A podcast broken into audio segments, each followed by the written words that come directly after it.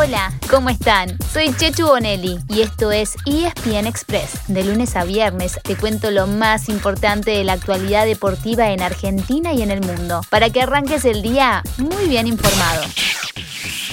Campeón River, campeón el equipo de Marcelo Gallardo. Le ha ganado a Colón de Santa Fe por 4 a 0.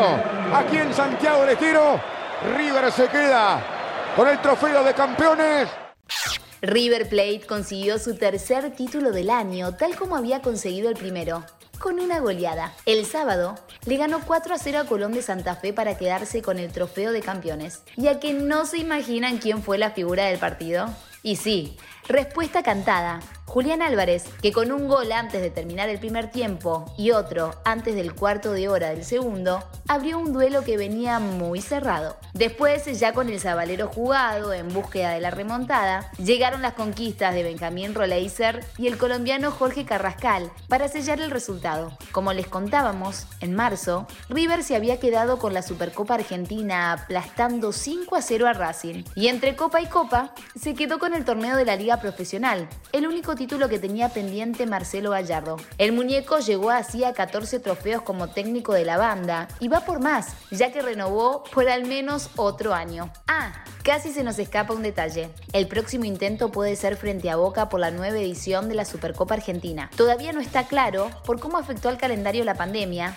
quienes se cruzarán en ese partido. Pero sería entre Millonarios y Geneises, que se quedaron con varios de los últimos títulos en juego.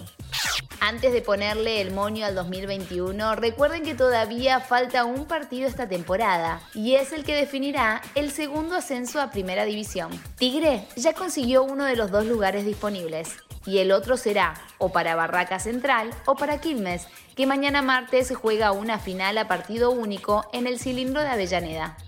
En Europa, en cambio, habrá fútbol hasta fin de año. Hubo acción este fin de semana, habrá fecha entre semana y después la Premier League jugará su clásico Boxing Day y seguirá activa hasta el 30 de diciembre.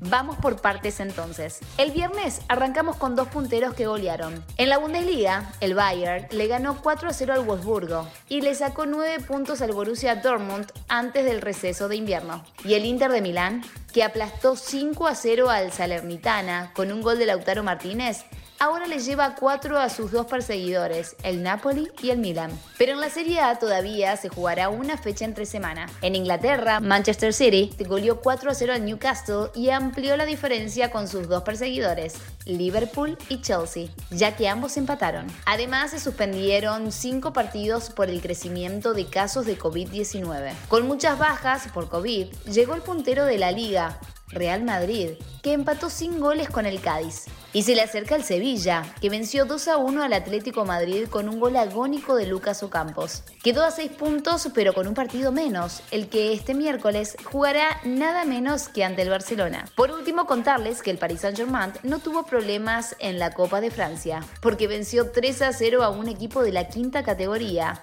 el Feni. No jugaron ni Messi ni Di María, pero Paredes e Icardi fueron titulares y este último anotó uno de los goles. Los otros dos fueron de Mbappé. El tenis arrancó por anticipado su temporada 2022 con un torneo llamado Campeonato Mundial de Tenis que se jugó en Abu Dhabi. El campeón fue el ruso Andrei Rublev, que en la final derrotó al escocés Andy Murray. Murray venía de vencer en semis a Rafael Nadal, que también perdió el partido del tercer puesto con Denis Shapovalov. Rafa venía de cuatro meses parado y dijo que todavía no puede confirmar su presencia en el Abierto de Australia, pero no tiene dudas sobre que sigue motivado para seguir jugando de manera profesional. Mientras tanto, hubo novedades rumbo al Argentina Open, uno de los dos torneos ATP que habrá en el verano en nuestro país, ya que antes también se jugará en Córdoba. Confirmaron su presencia dos grandes nombres, el peque Diego Schwartzman y Dominic Thiem, campeón en Buenos Aires en 2016 y 2018. Y seguimos a la espera de la frutilla del postre. Si todo va bien, también podría estar Juan Martín del Potro. Ese pedido seguramente lo sumemos a la carta para Papá Noel. ¿No les parece? Y así llegamos al final de nuestro episodio de hoy. Soy Chechu Bonelli y de lunes a viernes te traigo las noticias deportivas más relevantes para que arranques el día muy bien informado. Te espero en el próximo ESPN Express. Y no te olvides, dale clic al botón de seguir para recibir una notificación cada vez que haya un nuevo episodio disponible. No te vas a arrepentir.